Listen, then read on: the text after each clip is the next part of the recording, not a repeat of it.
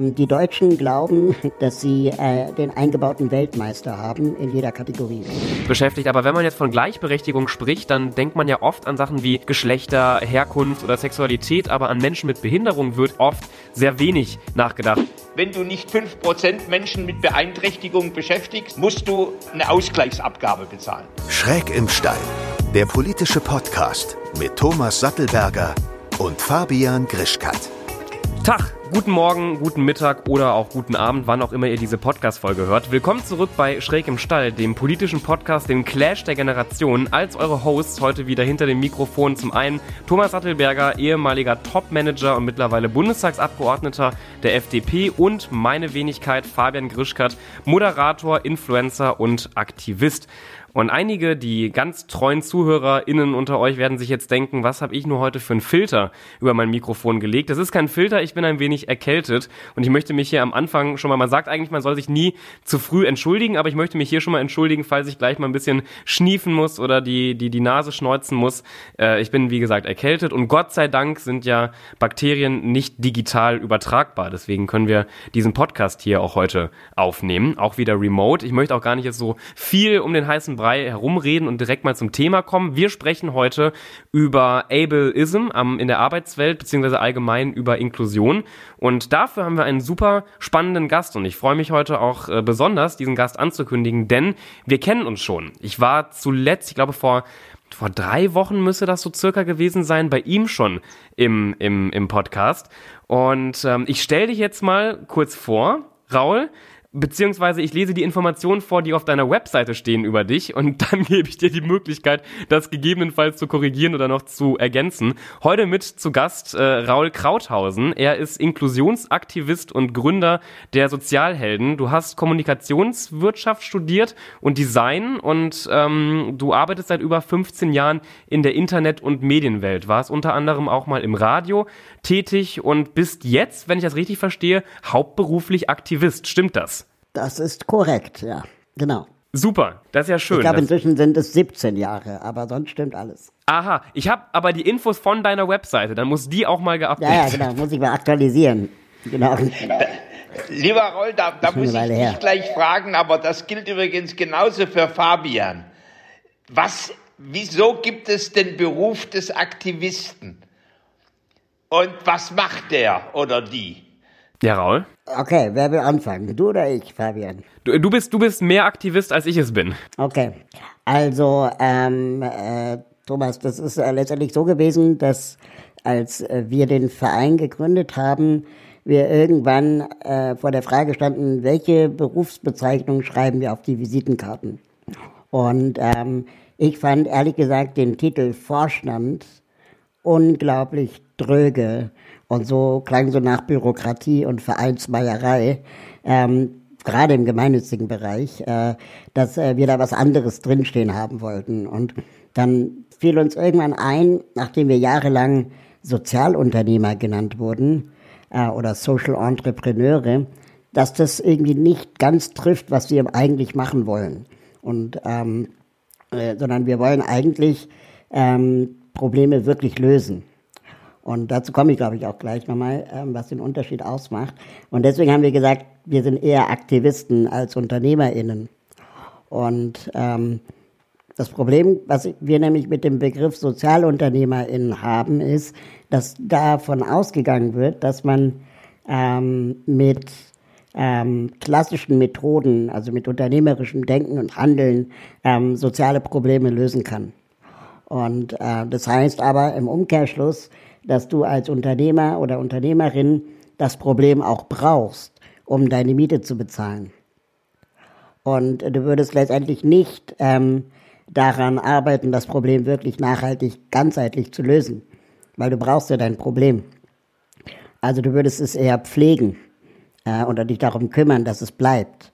Ähm, vielleicht würdest du große Symptome lindern, aber du würdest jetzt nicht wirklich da an der Beseitigung des Problems arbeiten wohingegen der Aktivist, äh, in meinen Augen zumindest, an die Sache glaubt und äh, so lange arbeitet, bis das Problem gelöst ist ähm, und dabei im Zweifel vielleicht auch das Risiko eingeht, seinen Job zu verlieren oder die Einnahmequelle.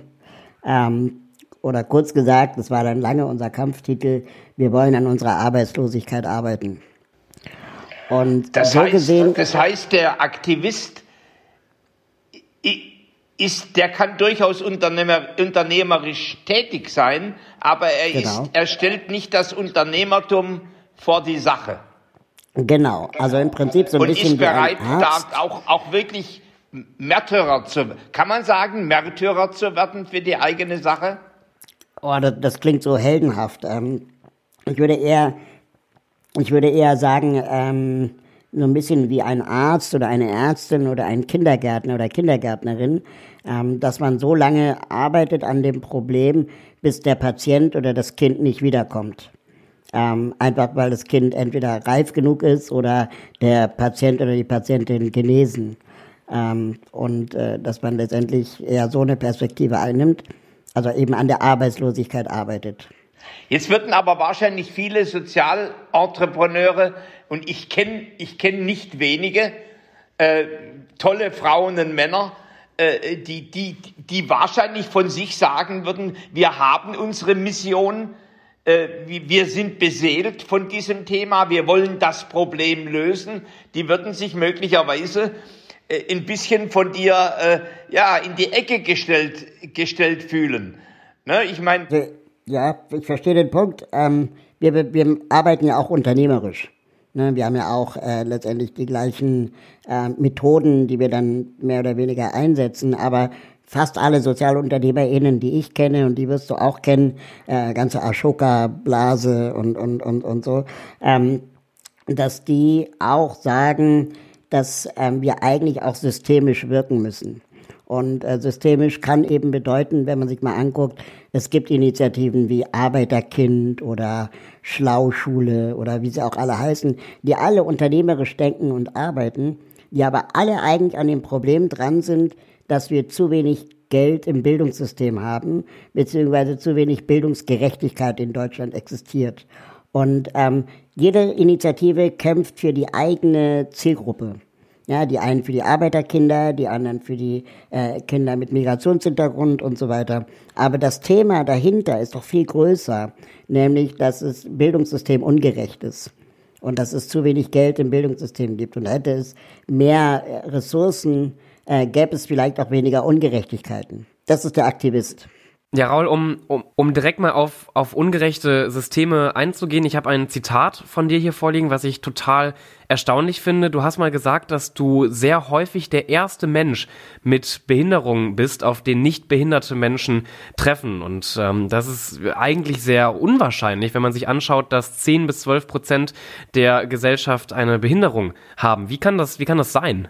Ähm, das hat äh, verschiedene oder mehrere Gründe. Ein Grund ist natürlich, dass äh, viele Menschen mit Behinderung ähm, im Laufe ihres äh, Alters eine Behinderung erwerben.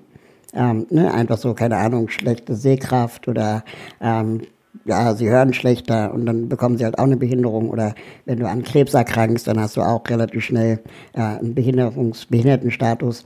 Ähm, und das andere Phänomen, das wir haben, ist, dass Menschen mit Behinderung ähm, jüngeren Alters systematisch auch aussortiert werden.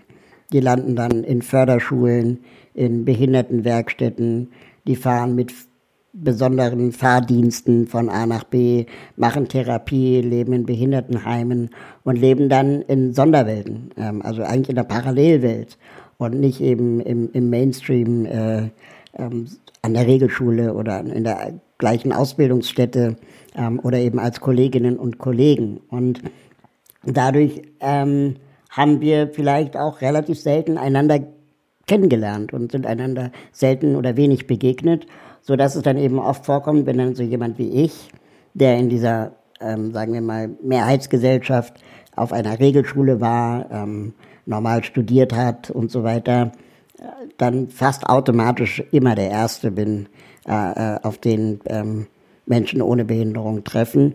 Und das liegt vielleicht auch daran, dass wir vielleicht auch Menschen treffen, die eine Behinderung haben, denen man das aber nicht ansieht. Ne? Also eine psychische Erkrankung oder so. Und bei mir sieht man das halt sofort. Ich sitze im Rollstuhl, ich bin ein kleiner Mann.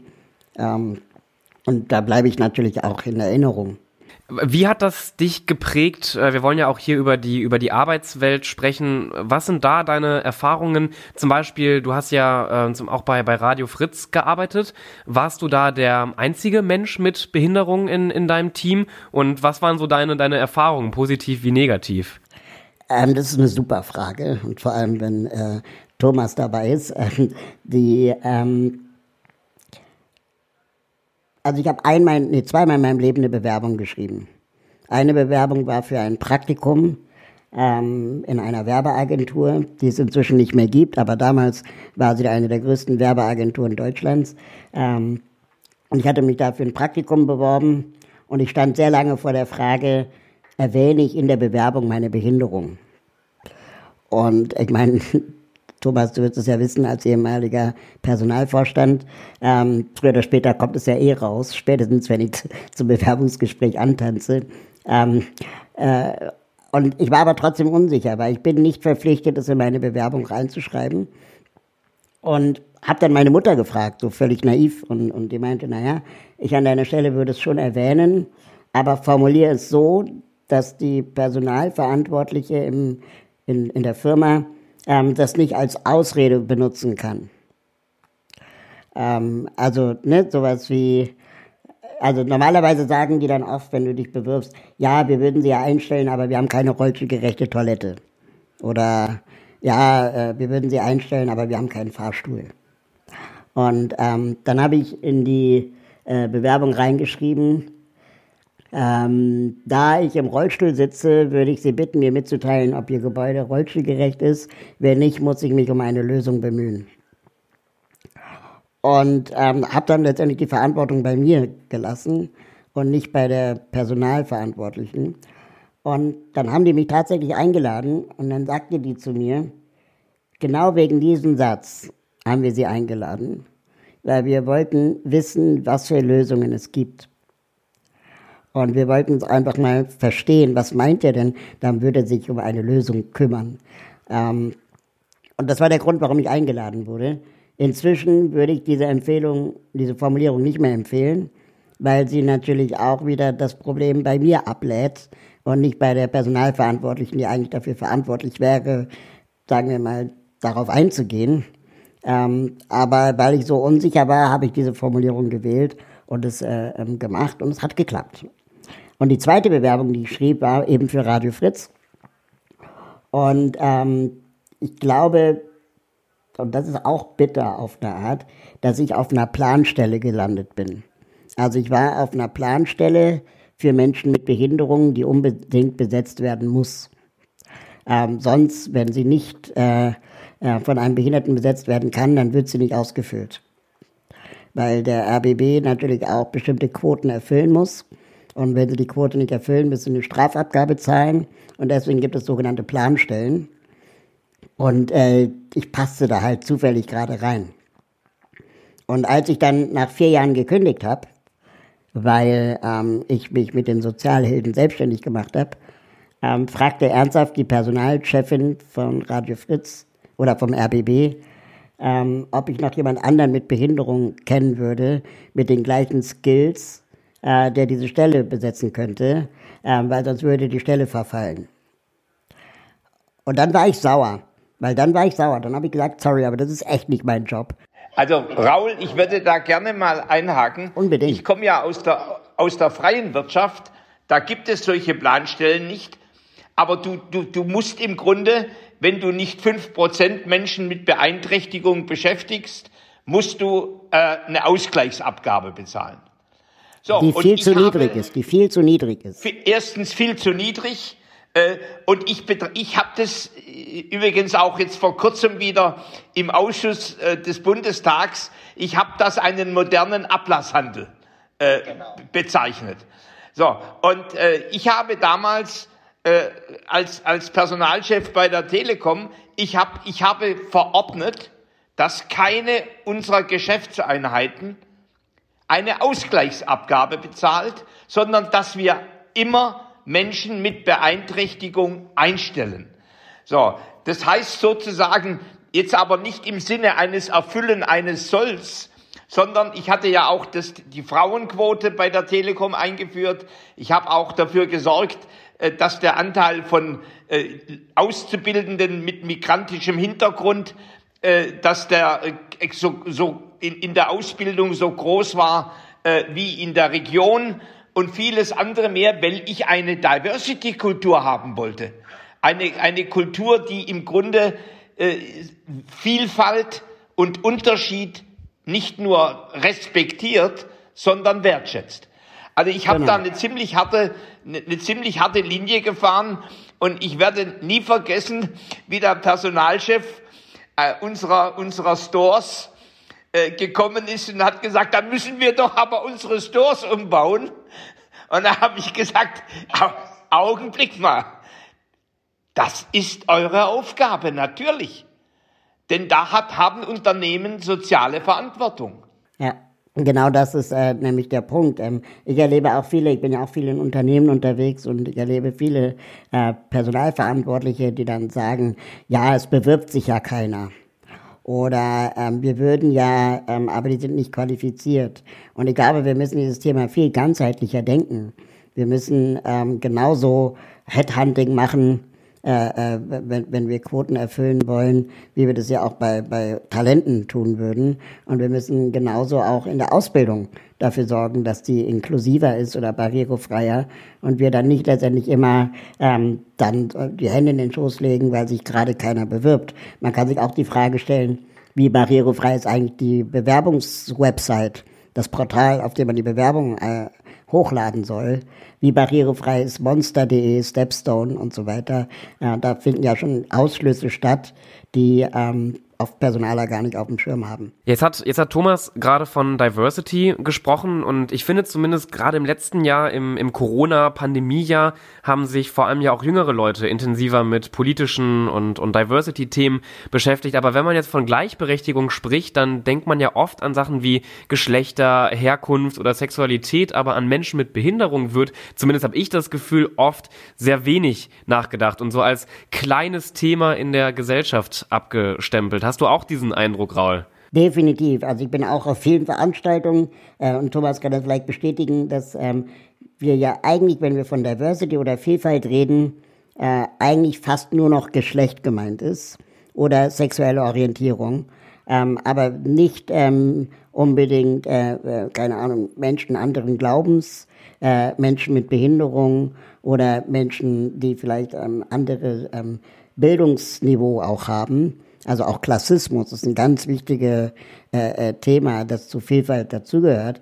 Ähm, und Behinderung wird als letztes oder gar nicht mehr genannt. Und äh, das ist wirklich frappierend. Ich meine, es gibt super viele äh, Awards, die gerade vergeben werden, Veranstaltungen, die, die alle sich Diversity nennen. Und dann reden die immer von LGBTQ, ähm, Frauen und so, aber nie von Behinderung. Und wenn du das dann erwähnst, in einem Kommentar oder dann auf dem Panel, weil du zufällig eingeladen bist, dann, ähm, dann, dann sind die gleich in so einer Verteidigungsrolle und, und müssen sich dann irgendwie rechtfertigen. Und ähm, ich äh, vermisse da manchmal so ein bisschen auch Einsicht. Ja, was ist das eigentlich, Raul? Ist das sozusagen, es hat ja seine Gründe. Äh, wenn irgendwo äh, Menschen mit Beeinträchtigung entsprechen nicht dem allgemeinen gültigen Ideal des perfekten Menschen, äh, der, der, der sozusagen äh, in, in, in, in, nach den gesellschaftlichen Maßstaben schön aussieht, gut gebaut ist. Ne? Und, und wo so, es gibt ja übrigens sogar Nationen, äh, die, die ihre äh, Menschen mit Behinderung tatsächlich wegstecken. Ne? Und, die, und die Nazis, äh, die, die haben, die, die, die haben äh, ihre, ihre, ihre Euthanasieprogramme gehabt. Also ist das, ist das im Grunde, ist das so, dass, dass Menschen den perfekten Menschen haben wollen? Oder wollen sie nicht durch Menschen wie beispielsweise dich daran erinnert werden, dass es auch anders sein kann? Dass man mit schwerer körperlicher Beeinträchtigung auf die Welt kommen kann und, und, und. Ich glaube, es ist beides. Ähm, ich glaube, dass das Thema Behinderung Äh, für viele Menschen natürlich, weil wir in unserem Leben so wenig Berührungspunkte zu anderen Menschen mit Behinderung haben, ähm, ganz viel auch schambehaftet ist. Und ähm, wir haben auch Angst vor der eigenen Verwundbarkeit oder der eigenen Endlichkeit oder den eigenen Grenzen, der körperlichen Versehrbarkeit. Ähm, äh, und dass wir dann dieses Thema, ähnlich wie beim Thema Tod vielleicht auch, ähm, ausklammern und, und vermeiden, solange es geht. Und ähm, da gibt's dann verschiedene Vermeidungsstrategien. Das eine ist nicht hingucken. Das ist die einfachste Vermeidungsstrategie.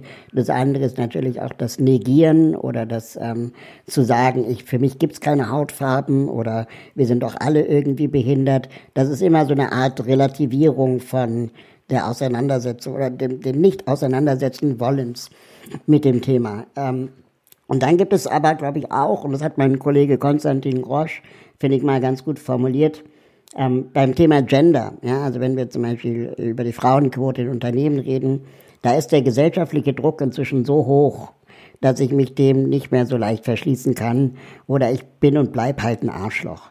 So, also dieser, jeder Mensch hat dann die Wahl, ob er Arschloch ist oder nicht, ähm, aber das ist dann irgendwie auch, ähm, soll ich mal sagen, relativ klar. Ja? Es ist klar, dass die CSU, äh, solange es geht, gegen die Frauenquote ist und es ist klar, dass die AfD auch dagegen ist, aber alle anderen, das ist halt nicht mehr so einfach, das zu sagen.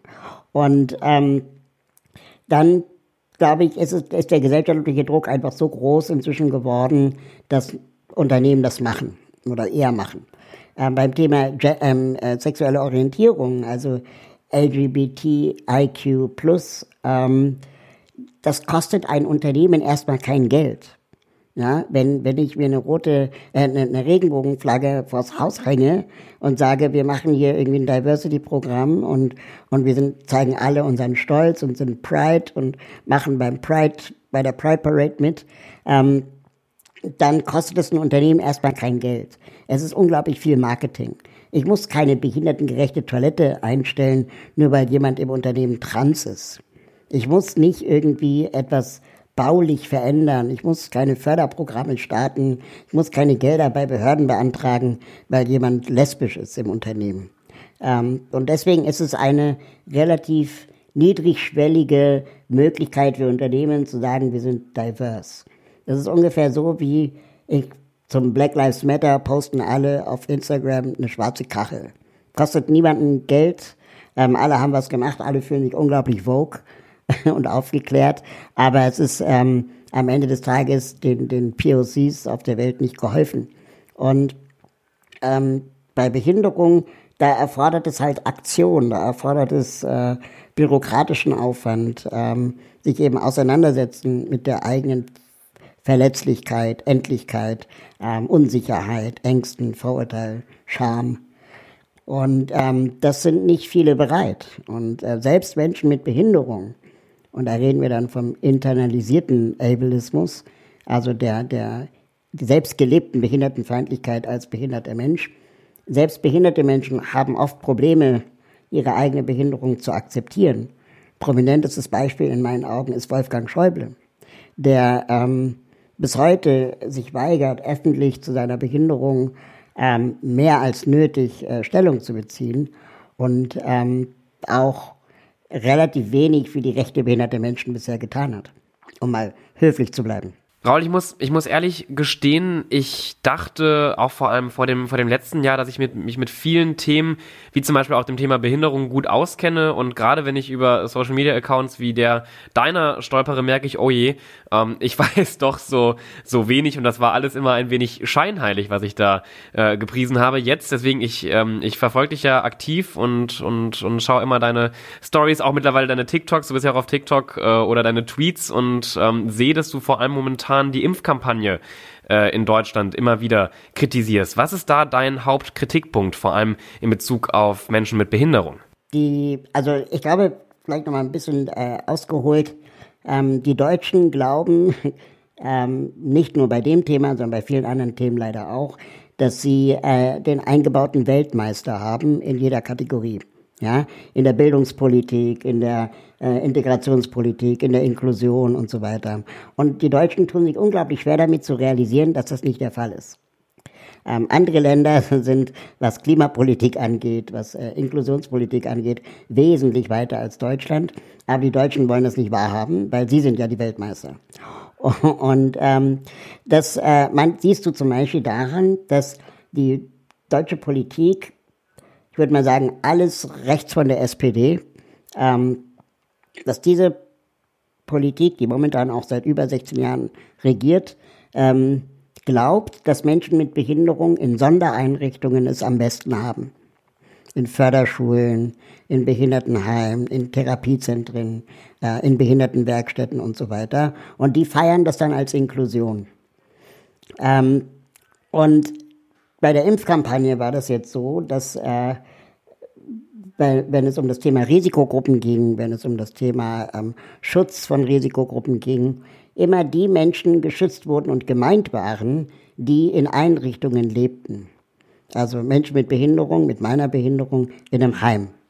Menschen mit meiner Behinderung in der Förderschule oder äh, in einer Behindertenwerkstatt. Die haben dann letztendlich Priorisierung bekommen, wenn es um Maskenausstattung ging, wenn es darum ging, ähm, äh, Corona-Tests zu bekommen und so weiter. Ja, aber das tust du jetzt zum Beispiel nicht. Ne? Genau. Du, du wohnst ja zu Hause, in meinen eigenen mhm, vier mhm. Wänden, organisiere meine Pflege oder meine Assistenz selber. Und das machen viele Menschen mit Behinderung. Viele werden noch von Angehörigen versorgt oder ähm, eben organisieren sich das selbst. Und ähm, diese werden grundsätzlich seit einem Jahr von der Bundesregierung vergessen in der Auflistung dieser Risikogruppen oder eben jetzt in der Priorisierungsgruppen, was die Impfung angeht. Das heißt, jemand mit der gleichen Diagnose wie ich würde in einem Heim geimpft werden, aber ich zu Hause nicht. Und es geht mir auch gar nicht darum, einen Wettbewerb auszulösen, wer zuerst geimpft wird. Äh, jede Impfung ist eine gute Impfung, versteht mich da nicht falsch. Sondern womit ich ein Problem habe, ist, dass ganze Menschengruppen vergessen werden. Und ähm, dass ähm, die Priorisierung der Menschen in Heimen damit begründet wird, dass die sich ja untereinander anstecken könnten. Und das ist etwas, was wir schon seit Jahrzehnten sagen, dass Heime das Problem sind.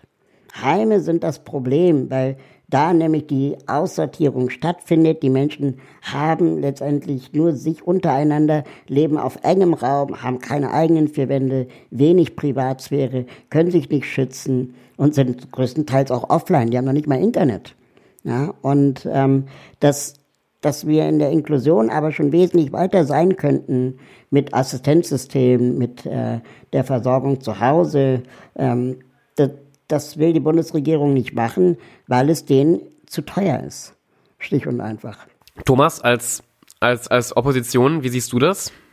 Also ich, ich, ich höre gerade gebannt zu, ähm, ja. weil, weil das natürlich, äh, das ist natürlich auch ein Auswuchs eines Sozialstaatsdenkens, der sozusagen die, die, die Menschen in betreute Einrichtungen rund, sozusagen eigentlich rund um die Uhr und die, äh, äh, dort hält. Und, und die ganze Frage betreutes Wohnen, äh, in, inklusiv äh, in, zu Hause äh, oder äh, übrigens meine Mutter ist 96, äh, wenn sie im Heim wäre, würde sie geimpft. Äh, so, jetzt, niemand kümmert sich um sie. Also ich war da sehr berührt, Raul, als du das gerade sagtest. Ähm, ich, ich, ich, ich persönlich, ich, ich, ne, ich werde das mitnehmen. Ich werde meine Kollegen, äh, die, mit, die mit diesem Thema äh, beschäftigt sind, die werde ich sagen, wie, wie, wie, wie seht ihr das? Habt ihr euch drum gekümmert, äh, dass behinderte Menschen, äh, die nicht in den Heimen sind, dass die in die entsprechende Kategorie reinkommen? Äh, und natürlich, und ansonsten sehe ich das wie Raul. Wir müssen, wo es nur geht, Wege finden, äh, dass wir Behinderung als Normalität in dieser Gesellschaft äh, integrieren. Aber da würde mich mal an den Liberalen äh, äh, was interessieren. Ja, bitte. ähm, die, die, die Inklusion ist ja für die Partei der FDP, glaube ich, so lange gut, solange sie nichts kostet. Den Eindruck habe ich oft. Also da wird dann unter dem freiheitlichen Gedanken wird dann gesagt, natürlich soll jeder die Möglichkeit haben, ähm, sich zu entfalten und zu entwickeln, wie er oder sie möchte. Aber das Leben von Menschen mit Behinderung ist, da braucht man nicht um den heißen Brei reden, teurer. Ähm, es wird den Sozialstaat Geld kosten. Aber wenn gleichzeitig die FDP den schlanken Staat fordert, ähm, ist es natürlich schwierig, das in Einklang zu bringen. Und dann ist ein Heim billiger als die Versorgung zu Hause unter Freiheit. Also ich bin ja, ich, ich sage das mal ganz liebevoll. Ich bin in eine FDP eingetreten, die sich in weiten Teilen von neoliberalem Gedankengut getrennt hat. Okay. So, und das ist, dass es natürlich wie in jeder Partei Flügel gibt und Richtungen gibt. Das ist gut und richtig. Aber die, die, die, da gehen wir argumentativ miteinander um. Äh, die, der, der, der schlanke Staat heißt nicht schlank zu Lasten des Bürgers, sondern der, der, im, im Grunde die Schwachen in dieser Gesellschaft, die haben es zuallererst äh, im, im Grunde verdient, äh, dass sie geschützt und, und betreut und, und, und be, be, versorgt und gepflegt werden. Und dass sie Rahmenbedingungen haben, die ihnen ein menschenwürdiges Leben äh, ermöglichen. So, da, da bin ich, da bin ich jemand, der, der dafür kämpft. Ich habe jetzt gerade, ich habe jetzt gerade herausgefunden, dass die großen Wissenschaftsorganisationen Max Planck, Fraunhofer, Helmholtz, Leibniz erstens nicht einmal die fünf Prozent erreichen, sondern zum Teil bei 2,8 Prozent liegen. Und wenn man dann sagt, wie viel davon sind denn im wissenschaftlichen Personal, dann sieht man, dass das gerade mal ein Prozent ist. So, und, und, und jetzt kann man, da, da wird natürlich auch begründet, ja, wir, wir müssen ja dann äh, die ganzen Zentren äh, behindertengerecht umbauen. Äh, wir müssen Arbeitsplätze äh, und die Gelder und alles knapp. Na, das ist doch für mich eine klare Sache. Ich habe gerade einen Antrag auf dem Tisch, den ich selber mitformuliert habe, wo ich sage, ran an den Speck. Die, diese Gelder müssen an Menschen mit Beeinträchtigung gegeben werden. Punkt. Und jetzt hast du, jetzt hast du einen Urliberalen vor dir. Ich habe ähm, neulich gelesen zum Thema schlanker Staat, dass äh, die, die, Bundesregierung ja jetzt diese Gutscheine rausgegeben hat für die FFP2-Masken ähm, äh, an, an Bedürftige oder an Menschen, die Grundsicherung beziehen. Und diese Gutscheine sind fälschungssicher. Und ähm, das Ganze war so teuer, dass man damit jedem Bundesbürger 16 Masken hätte geben können. Nein. Ja, also, ja, und das siehst du, da reden wir jetzt über schlanken Staat. Das heißt, effiziente Prozesse, nüchterne, nüchterne Abwägungen, wo, wo Bürokratie und Perfektionismus so viel kostet, dass die Probleme äh, leicht hätten anders gelöst werden können, aber nicht in der, in der Politik für Menschen für, mit Beeinträchtigung. Nie und nimmer. Ich habe, ähm, vielleicht darf ich dazu noch was sagen, weil ich das super spannend finde, hier dieses, dieses Gespräch hier äh, unter uns dreien. Ich mache die Beobachtung, dass junge Menschen ähm, viel entspannter mit dem Thema Vielfalt äh, umgehen als ähm, ältere Menschen. Ähm, was jetzt nicht auf euch beide automatisch zutreffen muss, also Fabian äh, schon, aber bei Thomas merke ich natürlich auch, dass du wenig offener bist als viele andere ältere Menschen, die, die ich so kenne. Ähm, weil ähm, ich glaube, dass jüngere Generationen viel mehr Vielfalt inzwischen erleben, im Fernsehen, ähm, auf der Straße, in den Schulklassen. Auf ähm, TikTok. Auf TikTok. Und äh, äh, dadurch sich vielleicht auch ganz andere Fragen stellen. Und es gibt einen Satz, den ich wirklich nicht mehr hören kann.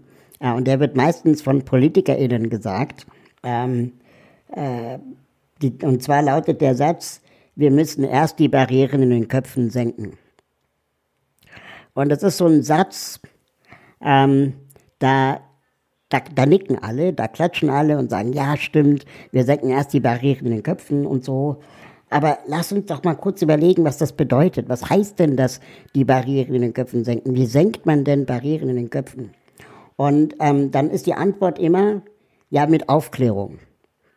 Wir müssten die Bevölkerung aufklären, dass es Menschen mit Behinderungen gibt. Und dann frage ich ernsthaft, müssen wir meinen Nachbarn erklären, dass es Menschen mit Behinderung gibt. Und dann ist erstmal Schweigen. Und dann sage ich, lass uns doch mal weiterdenken. Stellt euch mal vor, mein Nachbar ist ein Nazi. Und stellt euch mal vor, ich bin ein Mensch mit Fluchterfahrung. So, und mein Nachbar bekommt jetzt vom, keine Ahnung, vom SOVD, ja, eine Broschüre in den Briefkasten gesteckt, wo drin steht, äh, äh, Flüchtlinge sind auch Menschen. Das dreht den doch nicht um. Auf keinen Fall. Ähm, sondern das Einzige, was den umdreht, ist doch die Begegnung mit dem Flüchtling. Oder? Also die, die, die Begegnung, der Austausch und so weiter. Und wenn du das wieder zurücküberträgst auf das Thema Behinderung, ist nicht, wir müssen erst die Barrieren in den Köpfen senken, die Aussage, die wir tätigen sollten, sondern wir müssen Begegnungen schaffen. Und wenn wir keine Begegnungen schaffen, dann können wir auch nicht die Barrieren in den Köpfen sinken. Begegnungen können aber kaum entstehen, wenn das Gymnasium nicht barrierefrei ist. Wenn der ÖPNV nicht barrierefrei ist. Und ähm, das heißt, wir müssen eigentlich erst für Barrierefreiheit sorgen, damit wir einander begegnen und nicht erst die Broschüre drucken. Es, ja, ist, ja. es ist doch eigentlich ganz spannend, dass es Länder gibt wie Dänemark äh, oder, oder äh, skandinavische Länder, äh, übrigens die USA in all ihrer Zerrissenheit, das Thema Barrierefreiheit. Total. Äh, ist, ist wirklich in vielen Feldern gut, gut geregelt. So, und äh, ich, ich verstehe immer noch nicht, ähm, aber die, es, es, es hat irgendwas damit zu tun, glaube ich, dass wir ein Volk von Perfektionisten sind, die im Grunde sagen, und wer nicht so tickt, wie wir uns das vorstellen, der möge lieber woanders sein. Der, der wird nicht integriert, äh, der, der ist nicht inkludiert, äh, sondern der ist in einer, in seiner, in seiner Parallelwelt. Also und ich und, äh, und das, da bin ich bei dir. Äh, deswegen habe ich ja beispielsweise gesagt, ich, ich fange jetzt nicht an, Kurse zu machen für, für, für meine Telekom-Mitarbeiter, sondern ich sage schlicht und einfach, es wird keine Ausgleichsabgabe mehr bezahlt. Da, damit ist im Grunde der äußere Druck auf der Pipeline genau. ist genau. da. Und, und damit wird im Grunde Begegnung ermöglicht. Und jetzt muss man sich das mal überlegen, äh, wie, wie das wirkt, wenn, wenn so ein Telekom-Laden äh, auch offen ist, wirklich für, für die, die, die fast zehn Prozent Menschen mit Beeinträchtigung, die vielleicht Kunden sind. So, also da, da muss ja ein, eine, ein, ein Unternehmen Spiegelbild äh, sozusagen sein seiner, seiner Umwelt, äh, um, um da richtig reagieren zu können. Ich ich würde gerne nochmal auf die Aussage von Raul gerade eben eingehen, wo es ja auch in so eine Richtung Generationsunterschiede geht. Ich glaube, das Hauptproblem ähm, was vielleicht möglicherweise bei jüngeren Menschen nicht mehr so stark vertreten ist wie bei älteren Generationen, ist auch so eine gewisse Unsicherheit, eben auch dadurch, was du angesprochen hast, dass oft die Begegnungen fehlen. Also dass man, dass, dass man sich auch total als ähm, Mensch ohne Behinderung unsicher ist, wie man jetzt äh, richtig umgeht, wie man richtig kommuniziert, was ich total toll fand. Ich habe ja im, auch im Zuge meiner Recherchen mir mal die gemischtes Hack-Folge angehört, in der du zu Gast warst. Und da hast du auch darüber gesprochen, dass gerade im Bereich Humor, wo ja auch ein, ein Felix Lobrecht gefragt hat, ähm, quasi sich versucht hat, so ein bisschen den Freifahrtschein von, von dir zu holen für, für Witze über Menschen mit Behinderung. Was darf Humor in diesem Bereich? Da hast du gesagt, wir müssen viel mehr äh, den Fokus auch im Humor eben auf diese Unsicherheit, gerade von Deutschen äh, ohne äh, Behinderung legen. Und was, was ich total lustig und sympathisch fand, ihr habt dann über deinen Rollstuhl, ähm, über deinen elektrischen Rollstuhl gesprochen und wie unsexy die Namen für elektrische Rollstühle sind. Kannst du nochmal sagen, ich habe es nämlich jetzt leider, leider vergessen, wie heißt dein Rollstuhlmodell? Also mein allererster Rollstuhl hieß äh, Dino, wie der Dinosaurier. Der, der zweite hieß Buddy, wie der Freund. Der dritte hieß Squirrel, wie das Eichhörnchen. Also immer so alberne Kindernamen. Ich meine, es waren auch Kinderrollstühle, ne? Aber ich fände es viel cooler, wenn Rollstühle Survivor, Conqueror oder Explorer hießen ähm, und, und nicht irgendwie so, so verniedlichende Namen hätten.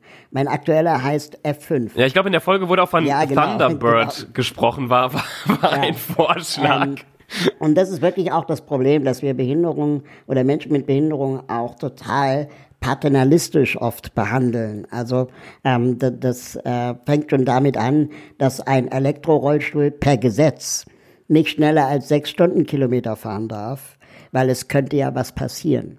Jeder Idiot darf mit so einem ohne Helm mit so einem Elektro-Tretroller 20 Stundenkilometer über den Bürgersteig fahren. Ja, also ich frage mich immer, was, was ist denn da eigentlich los, dass die Leute glauben, äh, ähm, Behinderte sind nicht zurechnungsfähig oder was. Ich will doch selber nicht, dass mir was passiert. Ähm, dann fahre ich auch, will ich auch 20 Stundenkilometer schnell fahren dürfen. Zumindest dürfen. Also du, du, du würdest ganz gut in die FDP reinpassen. Äh, denn, denn wir sind wirklich in, in, bei solchen Themen wirklich Freunde und, und, und, und, und Streiter für, für, für, für die Lebenskonzepte der Menschen. Also diese, diese, schon der alte Preußenkönig hat ja mal gesagt, jeder soll auf seine Fasson selig werden. Ne? Und, und, und, und, ja. Aber ich bin trotzdem für ein Tempolimit. Was wird es denn als Tempo, was wird es als Tempolimit nehmen? 20 oder für 30? Nee, Tempolimit auf der Autobahn meine ich. Also für, für alle, ähm, also die Freiheit hat für mich Grenzen, sobald es irgendwie die Umwelt zerstört oder andere in Gefahr bringt. Genau. Ich glaube, ich glaube auch, bevor jetzt äh, Thomas jetzt so viel Parteiwerbung und, und Parteipolitik macht, ich schaue auch so ein bisschen auf die Uhr. Wir kommen so langsam zum Ende dieser Folge. Ich fand's super spannend. Ähm, ich ich äh, bin ja sowieso großer Fan von dir, Raul, und ich kann auch nur jedem von unseren Zuhörern. Dito, ich bin auch dein Fan. Oh, Dankeschön. Äh, ich kann auch jedem Zuhörer und jeder Zuhörerin von uns nur empfehlen, gerne Raul übrigens auch auf TikTok zu folgen. Ähm, ich, ich bin ja tatsächlich der Kleinste hier in der Runde auf TikTok. Ihr beide habt mehr Follower äh, und Followerinnen als, als ich auf TikTok. Also schaut gerne mal bei Raul vorbei, ähm, auf allen Social Media Plattformen gerne. Ich bedanke mich bei dir, Raul, dass du heute mit dabei warst. Schreibt uns gerne auch eure Meinung, eure Gedanken und eure Erfahrungen zu dem Thema, wie immer auf all unseren Plattformen. Und ich sage jetzt einfach ganz schnell, ich muss nämlich wieder ins Bett, ich bin ja krank. Ciao. Ciao. Tschüss. Schön, dass du bis zum Schluss zugehört hast. Der nächste Podcast kommt wie immer nächsten Sonntag. Bis dann.